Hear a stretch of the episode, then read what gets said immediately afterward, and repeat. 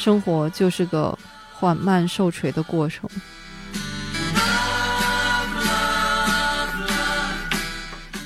无趣的生活比死去更可怕。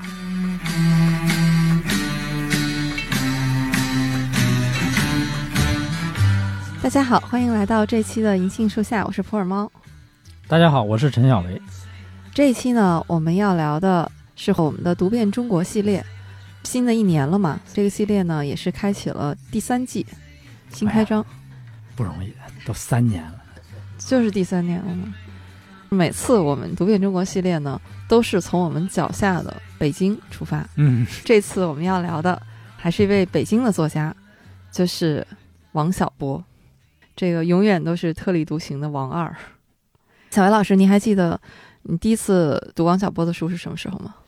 大学，大学的时候最早火的是王朔，对，然后就是米兰昆德拉。嗯，在他俩之后呢，就突然来了个王小波。而且那个时候，王小波的书都不是在书店卖的，都是在书报摊儿、书报亭。嗯，一开始好多人，尤其是在男生中流传，很多人是当小黄书买的。嗯当时看完了以后，还是挺震惊的。嗯，王小波他确实应该是您大学的那个时代啊，就是九十年代。嗯，但是那个时候确实王朔是大火，就没有不知道他的。但是王小波的书，或者说王小波真正被人熟知，就很遗憾啊，可能是他过世以后。我第一次读王小波的书是《时代三部曲》，花城出版社出的那一套，青铜、黄金、白银那三本。那是他已经去世后出的。呃，对，是的。但是当时也是特别震撼，开始是从青铜读的嘛，那时候不知道黄金时代是他的代表作，就觉得这三个放在一起的话，应该是先青铜嘛。最古老。对，当时就有一种小说还能这么写啊，就又是这样的一种感觉。尤其是里面那个《鸿福夜奔》，当时看的时候说，这种写法好像有点故事新编的这种写法吧，但是就是那种想象力啊，就更天马行空，然后更荒诞不经。这个是对他的第一印象。就我到现在我还记得，你想这都已经时隔十几年，肯定是有了。我到现在还记得，说洪福每天晚上都要骂李靖，就是因为。洪福他作为大唐的一品命妇，他只能穿法兰绒的粉红睡袍，那个袍子呢还是李靖设计的，说因为李靖啥都能干啊，发明家跟达芬奇似的，对对对，数学家什么的，对，弄一个什么开平方的机器，他也要负责设计这些宫廷命妇的睡袍，那个睡袍上面好几个口袋，整个人装进去以后就跟一只粉红色兔子一样。就这种小细节，你又觉得特别有趣、特别好玩儿，但是再仔细想一想的话，哎呀，觉得深深的无奈。对，后来你知道我看一个什么电影，嗯、我就老想起来王小波的这些作品，嗯，就是周星驰的《功夫》。嗯，这两个怎么联系在一起？对，就是那种无厘头，好像跟别的电影，他是小说跟别的小说完全不一样的那种想象。王小波，你想到他的文风就是独特，好像没有什么能和他，至少中国的作家里面，我很难把其他某一位作家和他做什么类比啊，或者是对比啊。他自己也说，他说还从来没有人这样写过我们的生活。那是黄金时代里面，嗯，王小波，我们还没介绍一下他哈。王小波他自己写过一段简历。他说：“王小波，一九五二年生，北京人，在北京西郊大学区长大。一九六八年到云南插队，后来在山东转插，做过民办教师。一九七三年以后，在北京街道当工人。一九七八年上大学，一九八二年中国人民大学理学学士。一九八六年，美国匹兹堡大学文学硕士。”一九八八年回国，曾在北京大学、人民大学工作，现为自由撰稿人。这个直到一九九七年四月十一日，因为心脏病突发突然去世了。当时他去世，我们也都吓一跳，这么年轻，他去世的时候只有四十五岁。英年早逝。小文老师，王小波的书里面，您比较喜欢哪一本？我最喜欢的应该还是《黄金时代》那本，里边收的我最喜欢的几篇，一个是《似水流年》，一个是革命时期的爱情，一个是《黄金时代》，就这三篇我是最喜欢的。那革命时期的爱情那篇，它那个名字是从霍乱时期的爱情来的，他那小说里也写了。嗯，这三篇小说最近重读一遍，还是觉得很好。这三篇刚好也是他自己个人成长的时代背景。《似水流年》是他的小时候经历了那个时代嘛，《黄金时代》就已经是他在云南去插队的时候，是以这个为背景的。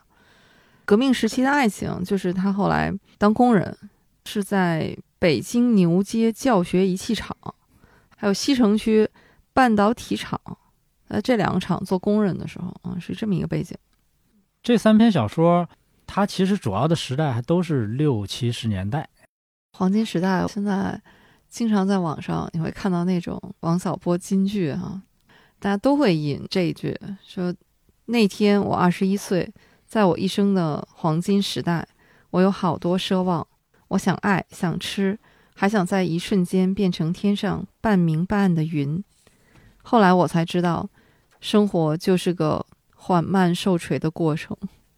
他这种金句挺多的，还有比如说他在《思维的乐趣》，就是那是一篇杂文了。嗯，呃，《思维乐趣》里有一段，他说：“傍晚时分，你坐在屋檐下，看着天慢慢的黑下去。”心里寂寞而凄凉，感到自己的生命被剥夺了。当时我是个年轻人，但我害怕这样生活下去，衰老下去。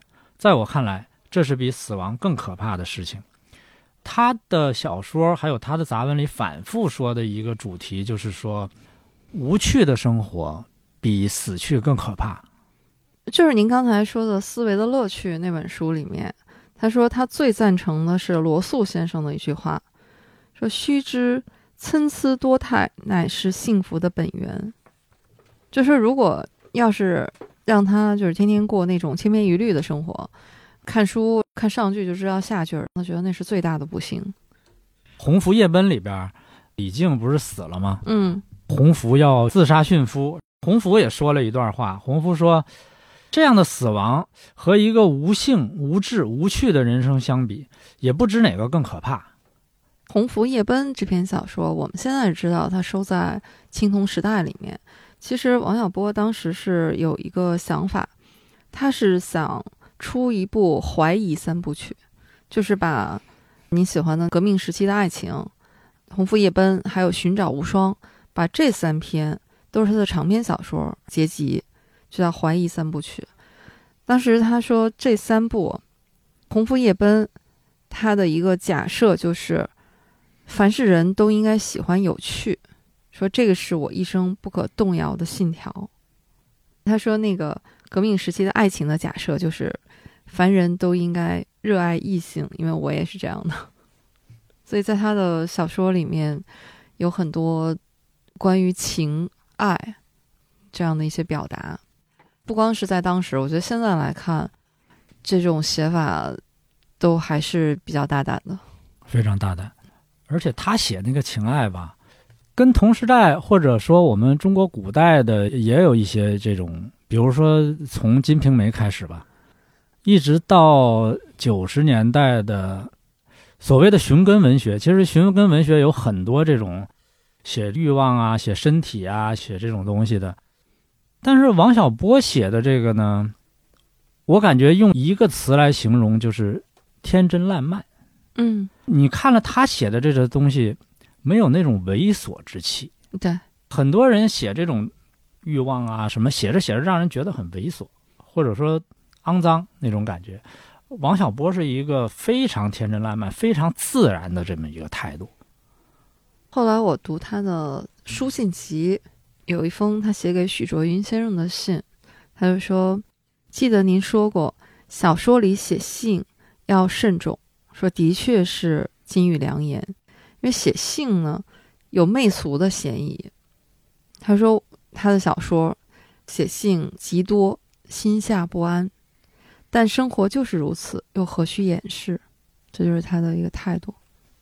许卓云是王小波在匹兹堡大学留学的时候的导师，嗯，现在还活着，是我们著名的历史学家。对他这封信是从美国回来以后写给许先生的。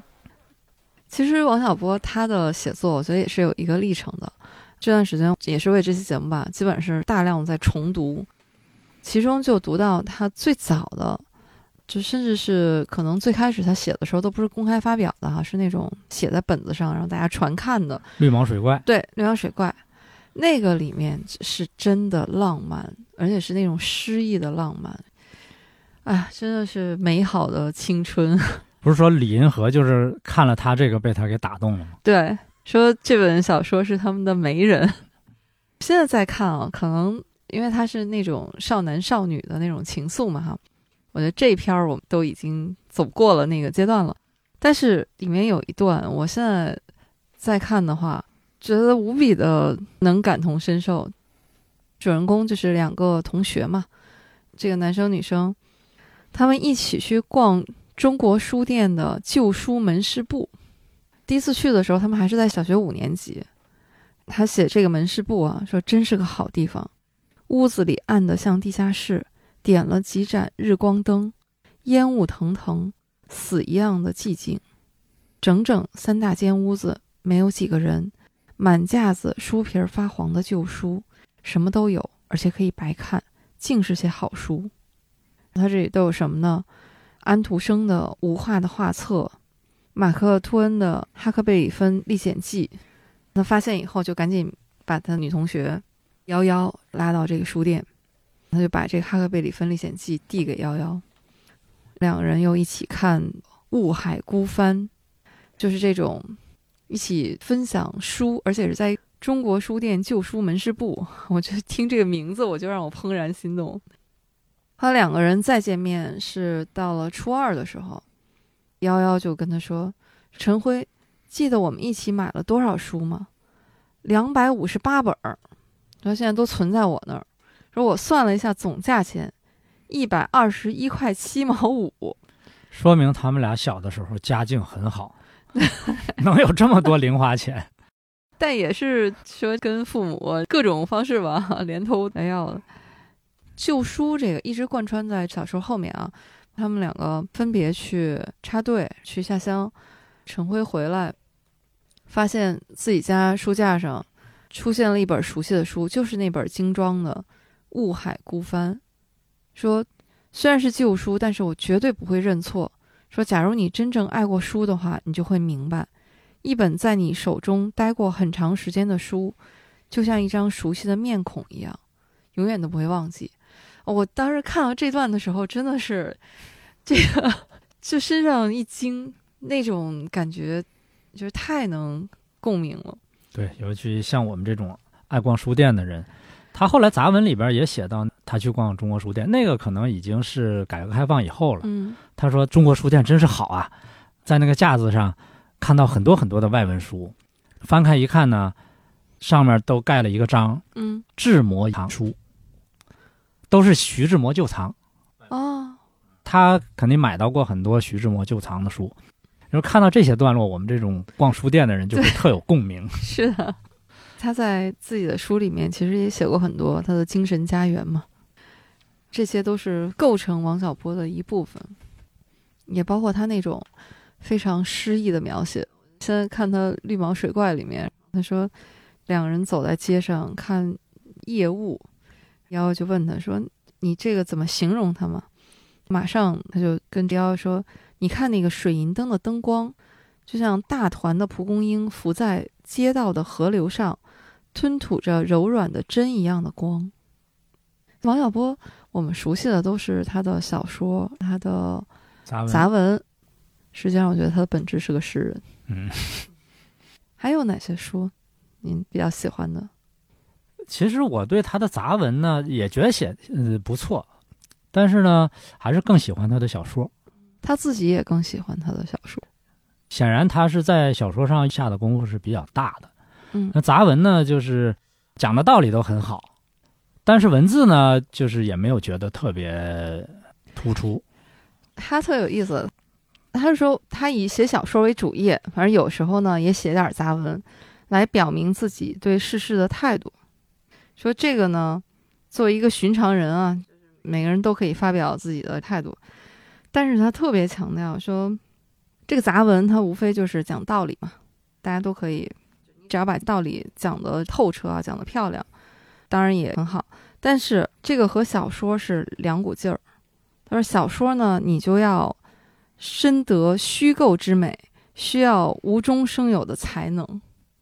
所以你看他的小说，无中生有的太多了。能让李靖去证明费尔马定理。对，光是他那些眼花缭乱的发明，嗯都把你下巴都惊掉了。比如说刚才说的《鸿福夜奔》里边，嗯李靖就发明了很多东西。对，为了建长安城，发明各种各样的东西，什么开平方的机器。印象很深的革命时期的爱情里边，他发明那个投石机，嗯百发百中，有各种维护人员，什么算弹道的、统计精度的，各各种各样的。还有那个，比如说他逗，也是革命时期爱情里说那个特殊时期吧，呃，那个时候大家就是吃饭很困难，买什么食品呢都得凭票。而说，哎呦，终于有一天来了一个不用凭票的菠菜，可以随便买，有钱就能买。结果呢，买了以后呢，说还有那那一个硬啊，简直没法下嘴。后来他姥姥呢，就从那个菠菜里提取纤维，提取出来那纤维可以用来纳鞋底子，就就是这种他的这种幽默，这种天马行空的想象，让你看了以后觉得特爽。他还能煞有介事，说的特别的具体，还有各种细节。有一篇南瓜豆腐，他就说有一个机构专门统计每个人每天做的梦，他就是每天报的都一样，就是南瓜豆腐。然后，但是有的人呢，就把这个梦说的特别认真，他说总有一天他会意识到你这是在给人找麻烦，所以他永远都是报南瓜豆腐，说除非你能证明南瓜豆腐不好。他的小说里面觉得是一个荒诞的人间，从他这些地方吧，你就能体会到他跟别的作家很不一样。他是一个理工男写小说，这我怎么觉得跟您有异曲同工之处？那人家这段位咱比不了啊。王小波他本身是学理科出身的，嗯他本人是一个很有科学精神的这样一人，嗯而且他也是一个很好的程序员。他应该是中国最早的一代程序员，就是在 DOS 环境下编程的。那时候还没有图形化界面呢，没有 Windows 呢。他在 DOS 界面下编过中文输入法，所以他要是后来一直活着，可能没准儿还能成一个 IT 大亨什么的都有可能。靠这个就财富自由。对啊，他说 C 语言汇编他都会，什么 Fortune，我大学学的第一门计算机课就是 Fortune 七七，现在已经没有人知道什么叫 Fortune 了，大概。这语言都不用了。哎，那他这个可能影响了他的外甥。他有一个外甥叫姚勇，上大学的时候加入了水木年华乐队。他这外甥父母都在国外嘛，就让王小波这个舅舅去给他做做思想工作。王小波就跟他说特别实在，他说：“你这个摇滚音乐啊，看起来不太像一个快乐的生活方式。”外甥就说：“这个为什么一定要快乐？痛苦是灵感的源泉。这没有痛苦，这这不能叫诗人哈，就不称其为诗人。”王小波就跟他说：“痛苦是艺术的源泉，但不必是你的痛苦。”他就说：“你看这些成名成家的，他们也没有经历过那些真正就是他们笔下写的这种痛苦。你去受苦，只会成为别人的艺术源泉。”所以最后，这个舅舅就成功把这个文艺青年给说服了。啊，所以你得想法让别人痛苦。就是姚勇，他后来和腾讯合作嘛，开发的游戏，而且还跟音乐有关，也实现了哈自己的这种财富自由。王小波这点，他一直在自己的作品里面，他就说拒绝崇高嘛，他也不会去忽悠别人去吃苦。他说人有权拒绝虚伪的崇高。因为我自己是文科生哈，但是王小波的经历也特别有意思，就是他们家有一个家训，就是他父亲不许他们学文，所以他们开始可能都是学的理科，包括王小波也是。但到后来呢，到匹兹堡，他是拿了一个文学的学位回来，但是他后来在两个大学里面教书，教的既不是正统的文科，也不是正统的理科，他在人大的会计系教过书。他好像教过统计学是吧？统计学基本上是个数学。这方面可能小杨老师您会更有体会啊，我是完全没有学过理科。从他理工男的这个背景呢，我是从这个角度来理解王小波的小说为什么与众不同。嗯，我读中国改开以后这些作家的小说，跟王小波的小说放在一起呢，总觉得王小波好像是很另类，跟别人不一样。那他不一样在哪儿呢？如果拿武林来说，哈，他就好像不是那个名门正派。你比如说王安忆啊，家学是吧？他妈就是作家。对。莫言呢是上军艺，一直就是奔着写小说去的。嗯。甚至余华是文化馆的，苏童更是中文系的。对，科班出身。即使是王朔呢，也是早早的二十几岁就已经。进入文坛，跟这些文学编辑交往，身边的朋友呢也是文学圈的人特别多。但是王小波不一样，他其实真正开始大量写小说是四十岁之后。什么时候？九二年成为作家的。九二年啊，对，那时候已经四十岁了。嗯。四十岁突发奇想要写小说，要跟同龄人比，我中国的作家大概没有这么晚开始写作的。嗯，主要原因可能还是一直喜欢写小说吧。在这之前呢，他基本上是在学术圈嗯，甚至是偏理工的这种学术圈里边他呢，给我的一种感觉就是他好像是那种，比如说天山派啊那种派，就是跟咱们中原武林啊不一样。而且呢，他有一种圈子外写作的那种特征。嗯。我跟文学圈绝缘，我就是闭门写我的东西，嗯，我也不管别人怎么写啊，我也不管你怎么评价，写出来能出不能出，咱们再说，嗯，就给我这样一种感觉。其实读《鸿福夜奔》的时候啊，他最后有一段话，他这么说的：“他说，有人告诉我说不能这样写书，他们说像这种怪诞的故事应该有一个寓意，否则就看不明白。”嗯，我不能同意这种意见。他说：“生活能有什么寓意？在它里边能有一点指望就好了。如果需要寓意，这就是一个；如果明确的说出来，就是根本没有指望。我们的生活是无法改变的。就是他在《鸿福夜奔》里边说别人说不能这样写书，我想是他的生活里实际上就碰到过很多这样的别人对他的这种意见，所以呢，他要在这个作品里边表达一下自己的这种写作观。”这种做法，我觉得常常给我感觉是一种文学圈外的人，因为他对文学圈内的这种价值啊，他有怀疑，所以呢，他才会在这个作品里边，他要自己表白一下。而且他的写作呢，我觉得跟中国的这个文学传统啊差别很大。嗯，首先，他的文学的主要营养是来自于西方文学。嗯，也就是说，他对中国的这些文学呢，古典的这些东西呢，他当然也读了很多，但是呢，不是他的主要源头。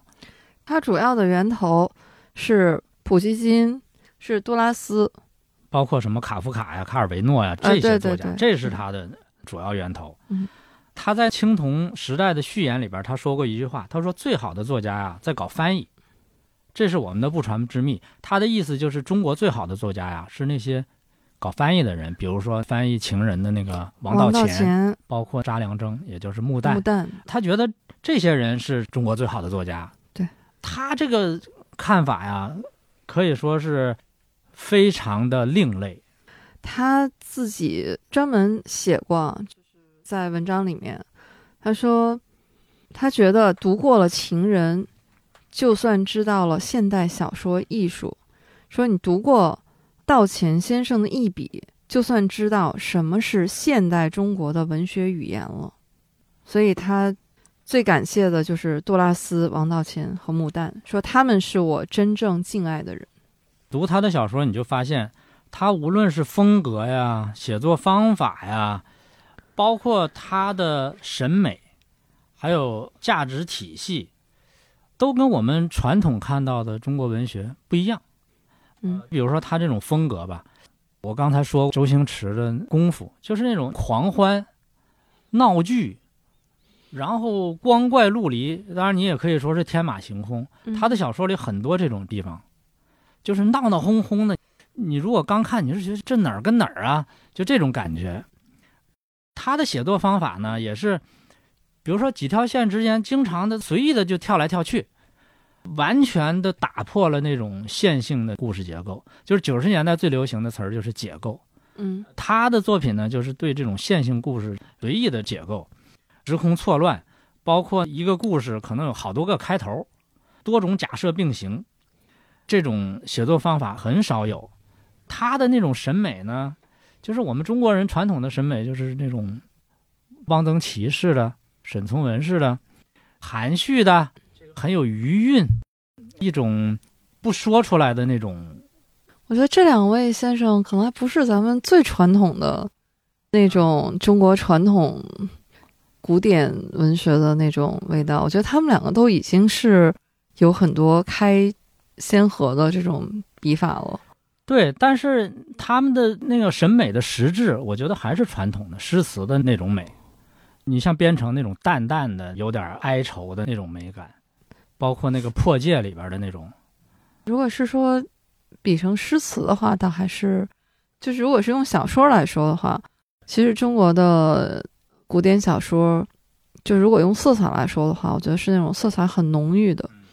因为我觉得中国的文学的源头还是诗词，啊，还有就是他的那种价值体系。嗯他说他自己是一个自由主义者，嗯他的那种科学精神嗯啊，他这种科学精神从他的那个小说还有那个杂文里边，我们随处可见。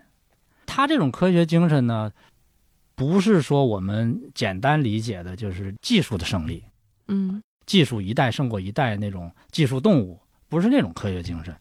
他的那种科学精神呢，是其实科学我觉得暗含的一个东西就是一种平等。嗯，在科学里边没有权威，没有谁是说因为我有地位，我说了就对。嗯科学里边呢，就算你是爱因斯坦，如果你提出的理论被一个在偏远山区的无名小辈通过一个简单的实验证明你这个理论是错的，那全世界都会立刻就承认爱因斯坦错了，他对了。嗯就是科学里边是很平等的，这科学里边这是这个精神，然后就是不盲从，不会因为谁是权威，他说了我就信，不会盲信盲从。这个就是他一直说的理性。所以我就说，为什么王小波已经去世了这么多年，但是好像隔一段儿就会出现一股热潮，就是大家突然又把王小波给提出来了，就是因为他倡导的这些东西，实际上是一种启蒙思想。这种启蒙思想从咱们那个五四运动到现在，其实已经一百年了，但是呢，一直也没有完成。然后每过一段时间呢，大家就发现，哎，怎么我们又绕回去了？本来由科学精神带来的一些常识，变成了在公共媒体上我们不得不为之去辩论，为了这些常识去跟别人辩论的，又回到那个境况了。所以这种时候呢，我们就又把王小波给搬出来了。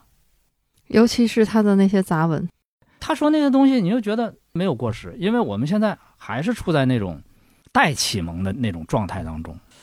可能就是人类文明的螺旋上升吧。对，可能全球都是一样的，谁都没有办法独善其身，因为在这样的一个环境里面，其实王小波那句话嘛，他说：“对于一位知识分子来说，成为思维的精英比成为道德精英更为重要。”现在读他的那些文章的时候，我就有一种王小波真的像一个骑士，就一直在孤独的在捅那个风车。最能代表王小波的立场的，就是他那个著名的杂文《一只特立独行的猪》。在那个杂文里，他就说，那只猪呢跟别的猪不一样，别的猪呢都是很坦然的接受，就是人类安排给它的那种命运。嗯先喂猪食啊、下崽儿啊，最后养肥了，然后杀掉啊。但是那只特立独行的猪呢，它就不接受别人对它生活的这种设置。他说那只猪呢会跳上房顶，会模仿各种声音，你人要是来抓它呢，它会想方设法反抗，而你抓不住它。但是这个猪呢，就是跟特立独行的人在生活中面对的那种境遇是一样的。他说这只猪呢，知青说它活得潇洒，但是老乡们都说它不正经。人也是这样，一个特立独行的人在社会上往往就是这样。老乡呢，其实就是社会上的大多数人。大多数人说说这人怎么这样，这这人不正经。然后那个少数的人呢，可能会欣赏他的这种特立独行。是的，王小波他本人就是一只特立独行的猪，他这是一个 自我剖析。对，王小波在这篇的结尾嘛，他说：“我四十岁了，除了这只猪，还没见过谁敢于如此无视对生活的设置。相反，我倒见过很多想要设置别人生活的人，还有对被设置的生活安之若素的人。因为这个缘故，我一直怀念这只特立独行的猪。甚至就是绝大多数人没有意识到自己在被设置。尤其是现在这个年纪啊，我在读这几句话的时候，我就在想，我是哪一类？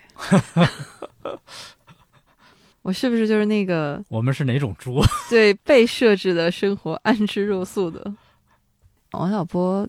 他在那个年代啊，他做出了很多选择，那真的是需要更大的勇气的。对，包括他辞去大学教师嘛，已经是非常好的工作了，辞职然后自由撰稿。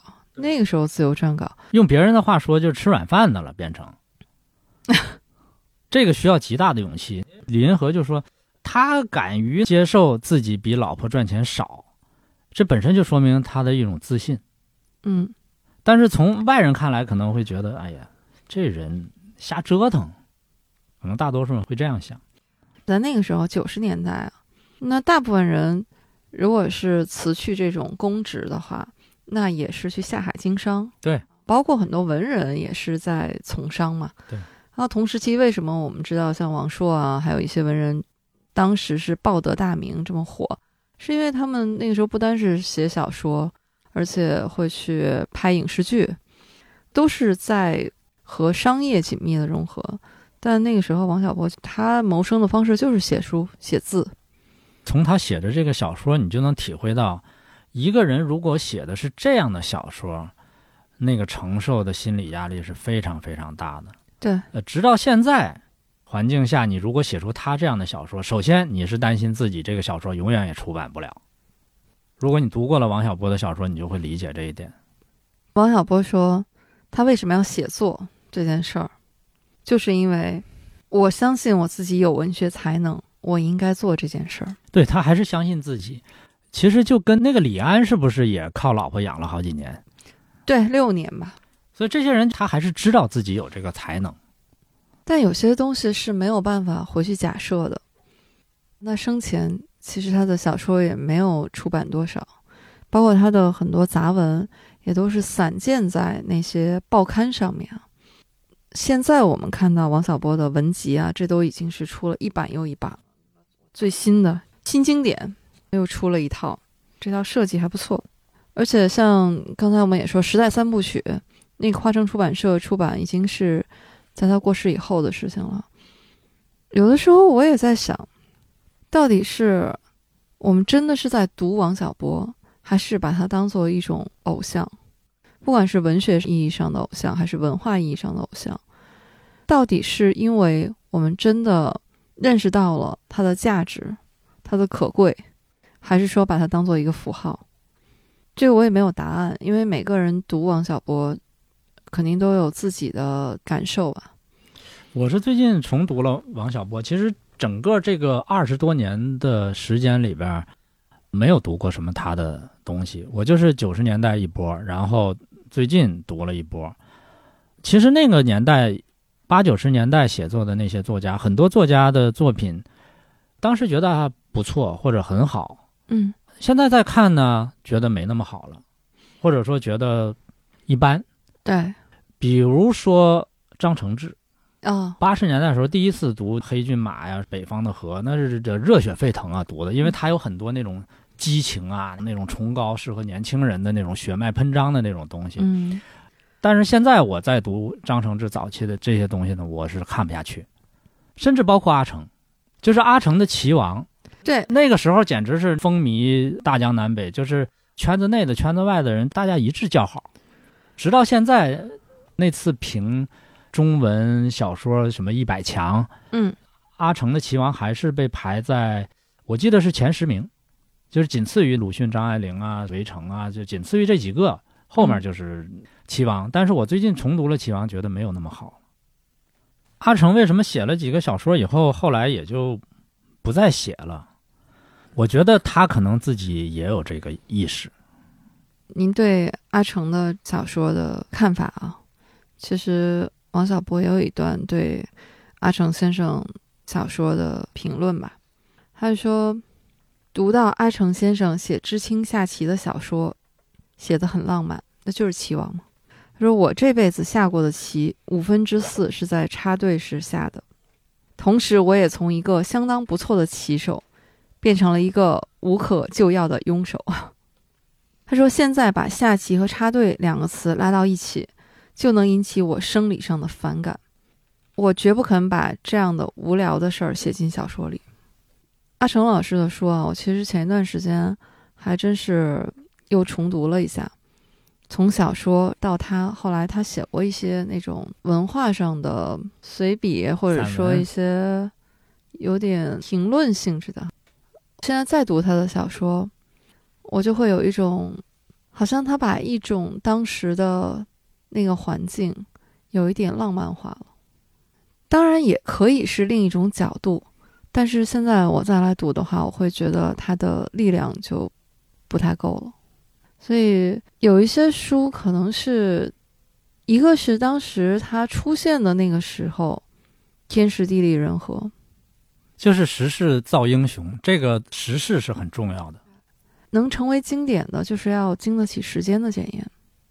我们这个在这大言不惭的，然后再，但是我觉得这就是我们普通读者自己的看法嘛。对，当然《棋王》还是一个相当好的小说，对，但是只是我觉得跟现在给他的这种地位相比呢，可能是高估了一点儿。或者说，当一个作家太聪明、太懂得取巧的时候，可能他在时间面前的这种力量，可能就不如那些更加真诚、更加笨拙的写法。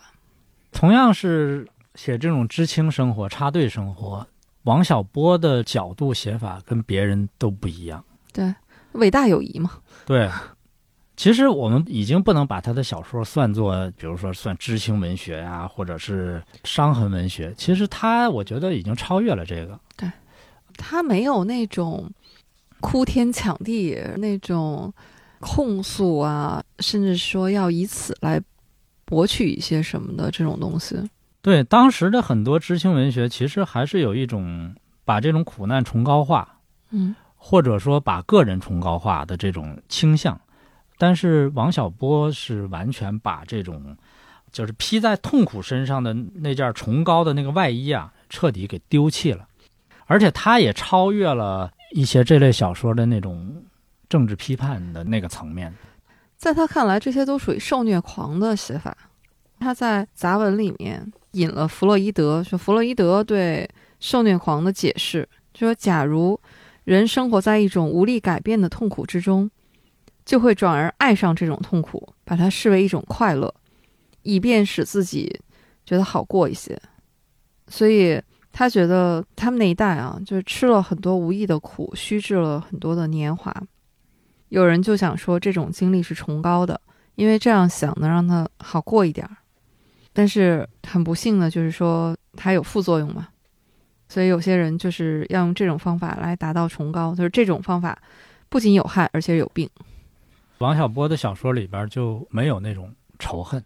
嗯，即便他对那些当时看他们不顺眼的，总要给他们使点绊子的那种军代表啊，在他笔下，我觉得军代表啊，都都没有什么好人。就是可能人性如此。但是你读下来，他也不是那种就是有多少深仇大恨。对，有人说是什么样的社会就有什么样的人民，也有的人说是有什么样的人民就有什么样的社会，可能还有第三条、第四条说法。王小波不是把这个很简单的归咎于某个什么东西。读他黄金时代啊，看他在云南插队的那些故事，其实你透过他写的那些文字呢，是真的能感受到一群还半大孩子嘛，十几岁那种，首先是辛劳，然后各种无奈，不单是身体上的，还有那种思想上、精神上。很多没有办法沟通的，但是你又能看到，包括他的处女作，就是那《地久天长》，然后在那么一个环境里面，有那么纯真的少男少女之间，它既是友谊，好像又超越了友谊，但好像又不是我们觉得熟悉的那种爱情。其实他写的不是什么爱情啊这些东西，他写的是人身上一种蓬勃的生命力。嗯。其实跟他同时期的就是王朔嘛，俩人都姓王，也有很多共同点吧。像王朔是军人家庭啊，王小波是知识分子家庭，他们的作品里边呢，都有一个永远的替身，王朔就是方言，王小波就是王二，而且他们的小说都表达着一种反崇高的，或者说和当时很多那种主流的思想做一种。抗争，或者是唱唱反调这样的一种姿态出来，但是很奇怪，就是我很少会把他们两个放在一起，除非有的时候想一想才觉得哦，他俩是同一时期的，但是好像就没有想过要把他们两个放在一起比较。那他们两个在我心目中还是很不一样，虽然就是像你刚才说的，他们俩的这些共同点，嗯。他们俩还有共同点，就是说他们俩都是非常好的作家了，嗯，是他们那一代人中的佼佼者，嗯。但是他们俩给我心里的一个差别呢，就是王朔的这个人呢，在他的那个身上呢，从他的作品里看啊，我们也只能从他的作品里看，我们也不认识王朔啊。对，从他作品里看，他身上总有一些东西，比如说男权，嗯，本质上他对女性呢，虽然也是那种。男女平等哈，但是他还是有一种，他总有一种霸道，对，总有一种男权在里边。然后比如说看不起人，他容易看不起，或者是没有知识的啊，或者是他认为愚昧的啊，或者说他有一种看不起人。所以呢，我有的时候想起王朔，我老怀疑啊，因为他一开始是一个非主流的姿态，嗯，是一个在野的姿态。那么我的怀疑就是，如果像他这种人，如果他进入了主流。他变成了一个在朝的姿态，他自己变成了他以前抨击的那种崇高的人，他是不是会变质啊？我对王朔就总有这个怀疑，但是在王小波身上呢，我没有。嗯，王小波呢，他在反崇高呢，他的武器呢也是调侃，但是呢，王小波的内核呢是一种平等，人与人之间的平等是一种理性，是对别人的一种宽容。王小波是对别人是宽容的，所以为什么他的作品里没有仇恨？从这个角度上来讲呢，我觉得王小波比王朔更具反叛性和颠覆性。所以，这种平等的精神，这种科学的精神，才是真正的具有颠覆性的这种能量的东西。王朔呢，他其实有那种柔软的东西，但他是希望他是在之上的，他能给你东西。一旦他占据高位，他比你强的时候，他是愿意去给出这些的。王朔的还是有一种抱团的这种，嗯，比如说他写有个人，他想上街跟人打架，碰上一个工人，你敢打我吗？那个工人都没瞧得起他，因为那个工人长得又高又壮的，他也觉得自己打不过人家，然后他就把那个工人搂住了，他说：“谁敢打咱们俩？” 王朔他是有点这个的，嗯。王小波是那种，你不管他在社会当中处于一个什么样的姿态，你都会能感受到他自己散发出来那种力量。他是能保持自己的这种独立性，嗯因为他内心有很多东西支撑。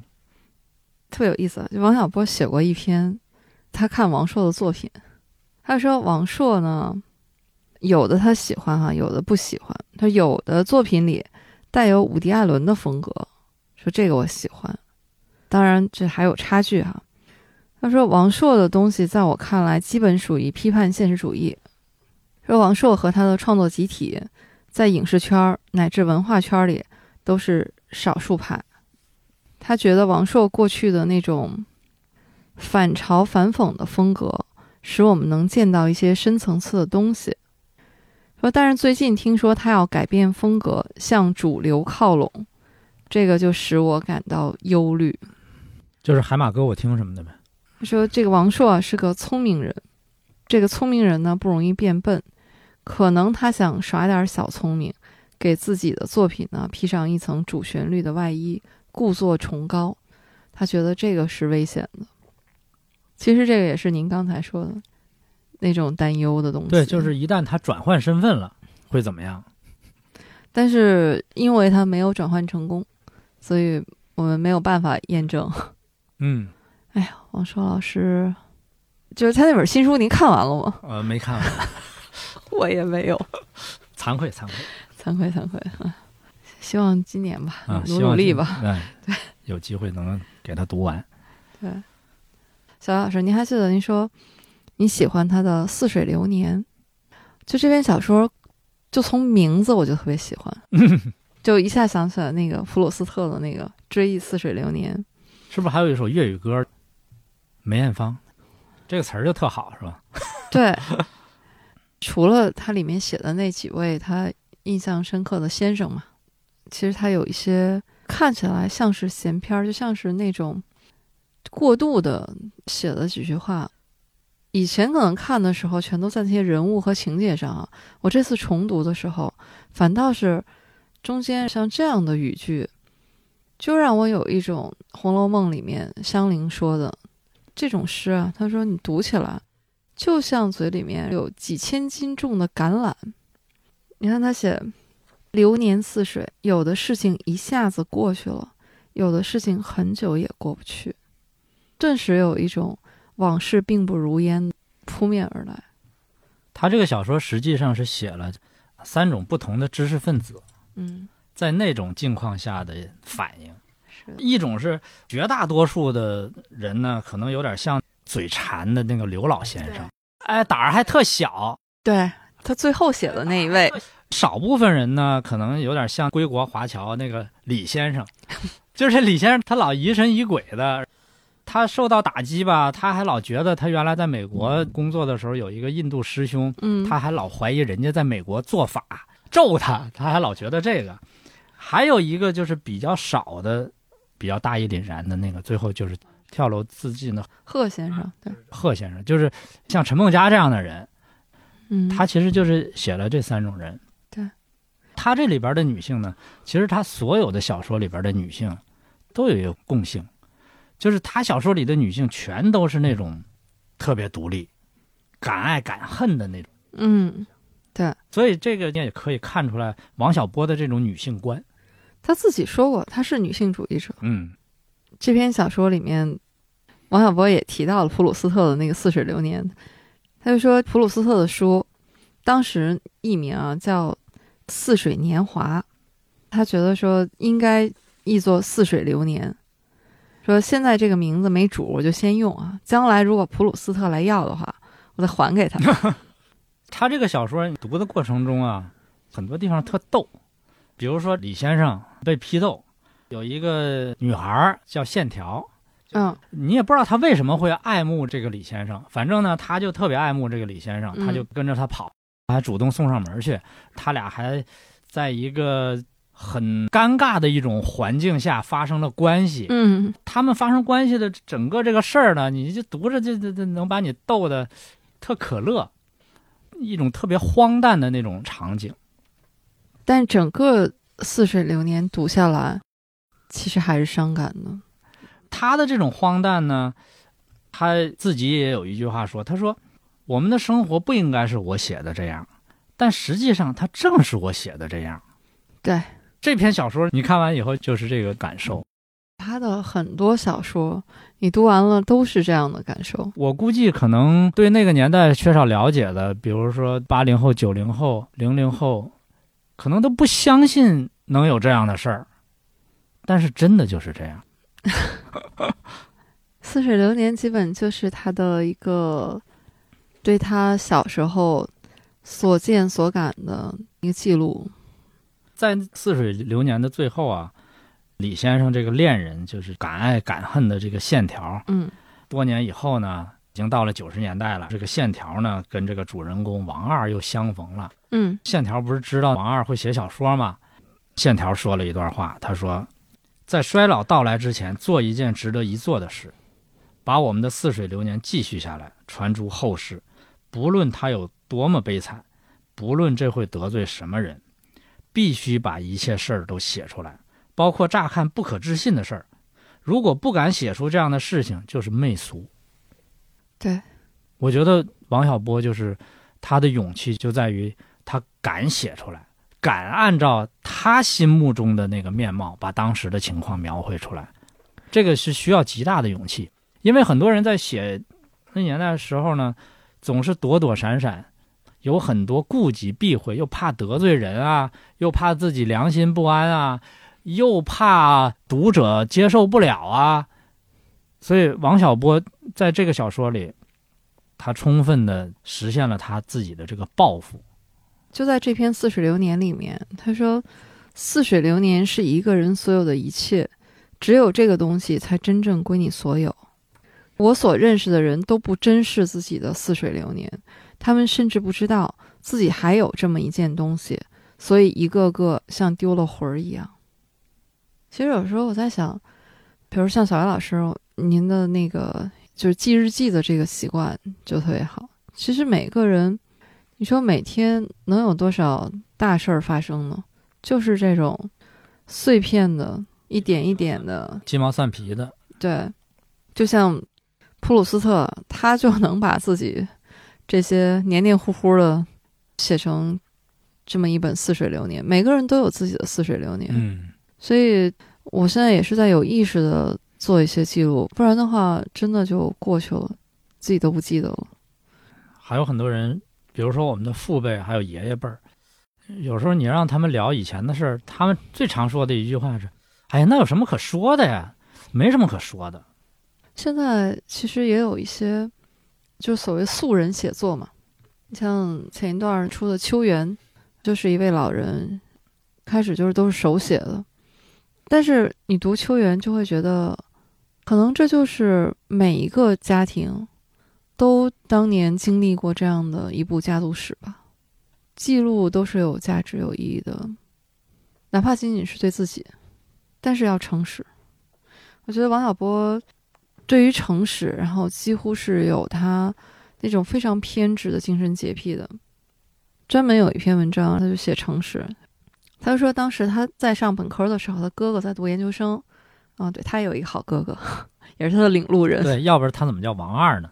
对，但是其实他们家五个孩子，他要是大排序的话，他是王四，嗯，但是男孩里里他排老二，对，叫王二。哥哥学逻辑学，他就问他哥说：“依你之见，在中国人写的科学著作当中，哪本最值得一读？”他哥毫不犹豫的回答：“费孝通的《江村经济》。”哎呀，那本书太好了。对他说：“假如现在有个年轻人问我这个问题，不管他是学什么的，我的回答还是乡村经济，因为他的长处就在于十分诚实的描述了江南农村的生活景象。”王小波自己是说：“人忠于已知事实，就叫诚实；不忠于事实，就叫虚伪。”你对哪篇感触比较多？基本上刚才也都聊到了。嗯。其实我觉得也不一定非要单独聊他哪个。王小波的书呢，不能单看一本，还是要把他的小说、杂文这些都要贯穿起来来读。对，因为他确实是自成体系了。嗯，也有很多对文学作品啊、对影视作品的一些看法，读起来都挺有意思的。比如说，我们聊情人的那一集的时候，对对对，不是也说过了王小波对杜拉斯的评价？还有好多，比如张爱玲，她对张爱玲早期的作品也是觉得非常惊艳，但是对张爱玲后期的就不太满意。我不知道他看的是哪些，因为那时候小团圆还没出来呢。那是他肯定没有看到那儿，我觉得是说整体吧。嗯，有的时候我在想，如果王小波还活着，他现在还会不会继续写，在写什么？因为我那天突然自己都吓了一跳。如果王小波现在还在世的话，到今年他正好七十岁，因为他的生日是五月份嘛。等过了生日的话，是七十一岁了。你能想象王小波七十岁活到现在也写不了了，写也发表不了。为什么说得系统的读他的书啊？那天我一个意外的收获，发现他九六年、九七年，他都是在新年的时候写一篇文章，叫《写给新的一年》。对，好像是在《光明日报》上发表的。呃，这个就是他的一个习惯了。就我在想啊，假如他活到现在，可能就会每年我们会读到一篇啊，他这个写给新的一年。但是我们知道，他就停在了一九九七年嘛，我就把那一篇。又重读了一下，他就说，又到了新的一年，一年一年的过得真快。就在新年来临之际，本来该讲点凑趣的话，但我偏偏想起自己见过的种种古怪事来。看这个开头，就有一种读鲁迅先生的感觉，就是在人家孩子满月的时候，一屋子的人都在说恭维话，偏偏有人就要。说点实话了，当然他中间写了很多，就是他经历的这些古怪的事儿是什么呢？比如说当年什么超声波的哨子，什么打鸡血，什么甩手操啊等等这些古怪的事情。他说这些呢热起来人人都在搞，过后大家就把它给忘掉了，最后只剩下我一个人记得这些事情，感觉很是寂寞。所以他想说的什么呢？就是人应该记住自己做过的聪明事，更应该记得自己做过那些傻事。更重要的是，记住自己今年几岁了，别再搞小孩子的把戏。说岁末年初总该讲几句吉利话。但愿在新的一年里，我们能远离一切古怪的事，大家都能做个健全的人。我实在想不出有什么话比这句话更吉利。就是古怪的事。我们总是遇到古怪的事。现在我在读他九七年，就是他写的最后一篇，写给新的一年，我就想起来，就是您说的那个，对王小波，你总有一种幸福感。就我就相信，他如果活到现在，他每年写给新的一年，他的文章还是会写这些东西。而且你会发现，他这段就是祝我们能远离一切古怪的事，做一个健全的人。每一年。我觉得这个祝福都恰逢其时。做健全人的一个核心就是要去思维，对，所以他强调思维的快乐。但是他说思维的乐趣呢，是一个比较高的境界了。我觉得我们先是能有思维。我觉得那还是要感谢把王小波的书啊整理出版的人，在《黄金时代》那本书后面嘛，王小波就说。出版这本书比写出这本书困难得多，所以，假如书有些可取之处，应当归功于所有帮助出版和发行它的朋友们。对我完全可以想象，一个出版社出版王小波的《黄金时代》所要承受的那种压力。如果你读完了，你就会能深切地感受到这种压力。所以，咱们做节目之前，我火线上网买了一本。黄金时代的第一个版本就是一九九四年华夏出版社出版的，可是买来以后呢，发现封面右上角有一点小小的瑕疵，就露了一点白，我就很不爽。过了几天，我发现孔网上又有了一本，我赶紧上去把那个第二本也买了。哎，这就是我跟小魏老师的差距，就同样都是为了做这期节目，我也是因为之前王小波的书在别处嘛。我也赶紧去买他的书，我就只买了他最新出版的这个版本。哎，看来还是小薇老师对王小波爱得更加深沉，因为他生前重要的著作就是我们说在大陆这边就是《唐人秘传故事》和《黄金时代》这两本书。但是那本书原来他自己起的书名就叫《唐人故事》，那个“秘传”俩字儿编辑给加上去的。那本书在孔网上卖一千多块钱，品相还不好。哎呀，《唐人秘传故事》是八几年。今天这一期读遍中国的第三季，北京的王小波，我觉得聊王小波是一件很艰难的事情，对，不好聊。我觉得大家还是得去看他的书，因为这个聊有很多地方没法聊。希望这期节目就是一个索引吧。如果您喜欢我们的节目呢，也欢迎您转发推荐给您的朋友，也特别期待您在评论区留言和我们聊一聊您心目当中的王小波。他的书，他的人，好吧，那这期的银杏树下就到这里，谢谢大家，谢谢大家，拜拜。